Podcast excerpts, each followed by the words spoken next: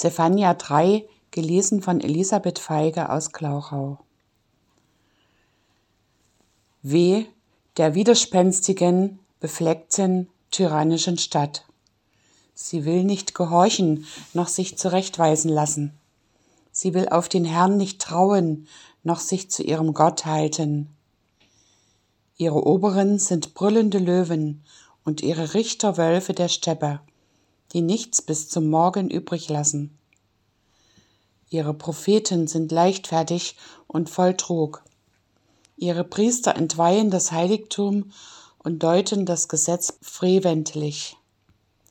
Der Herr ist gerecht in ihrer Mitte und tut kein Arges. Er bringt alle Morgen sein Recht ans Licht. Es bleibt nicht aus. Aber der Frevler kennt keine Scham. Ich habe Völker ausgerottet, ihre Burgen verwüstet und ihre Gassen so leer gemacht, dass niemand darauf geht. Ihre Städte sind zerstört, dass niemand mehr darin wohnt. Ich sprach, mich sollst du fürchten, um dich zurechtweisen lassen.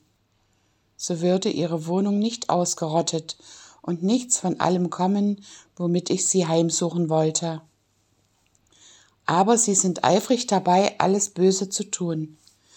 Darum wartet auf mich, spricht der Herr, bis auf den Tag, an dem ich als Kläger auftrete. Denn mein Recht ist es, Völker zu versammeln und Königreiche zusammenzubringen, um meinen Zorn über sie auszuschütten.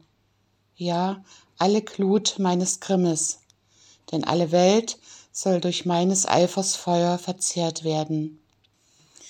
Dann aber will ich den Völkern reine Lippen geben, dass sie alle des Herrn Namen anrufen und ihm einträchtig dienen. Von jenseits der Ströme von Kusch werden meine Anbeter in der Zerstreuung mir Geschenke bringen. Zur selben Zeit wirst du dich all deiner Taten nicht mehr zu schämen brauchen, mit denen du dich gegen mich empört hast. Denn dann will ich deine stolzen Prahler von dir tun, und du wirst dich nicht mehr überheben auf meinem heiligen Berge. Ich will in dir übrig lassen ein armes und geringes Volk. Die werden auf des Herrn Namen trauen. Und diese übrig gebliebenen in Israel werden nichts Böses tun, noch Lüge reden, und man wird in ihrem Munde keine betrügerische Zunge finden, sondern sie sollen weiden und lagern ohne alle Furcht. Jauchze, du Tochter Zion, frohlocke Israel. Freue dich und sei fröhlich von ganzem Herzen, du Tochter Jerusalem. Denn der Herr hat deine Strafe weggenommen und deine Feinde abgewendet. Der Herr, der König Israels, ist bei dir, dass du dich vor keinem Unheil mehr fürchten musst. Zur selben Zeit wird man sprechen zu Jerusalem, Fürchte dich nicht, Zion, lass deine Hände nicht sinken, denn der Herr dein Gott ist bei dir, ein starker Heiland. Er wird sich über dich freuen und dir freundlich sein.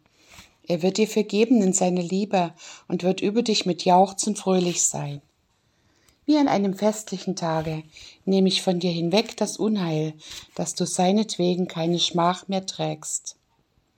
Siehe, zur selben Zeit will ich mit allen denen ein Ende machen, die dich bedrängen, und will den Hinkenden helfen und die Zerstreuten sammeln und sie zu Lob und Ehren bringen in allen Landen, wo man sie verachtet. Zur selben Zeit will ich euch heimbringen und euch zur selben Zeit sammeln, denn ich will euch zu Lob und Ehren bringen unter allen Völkern auf Erden.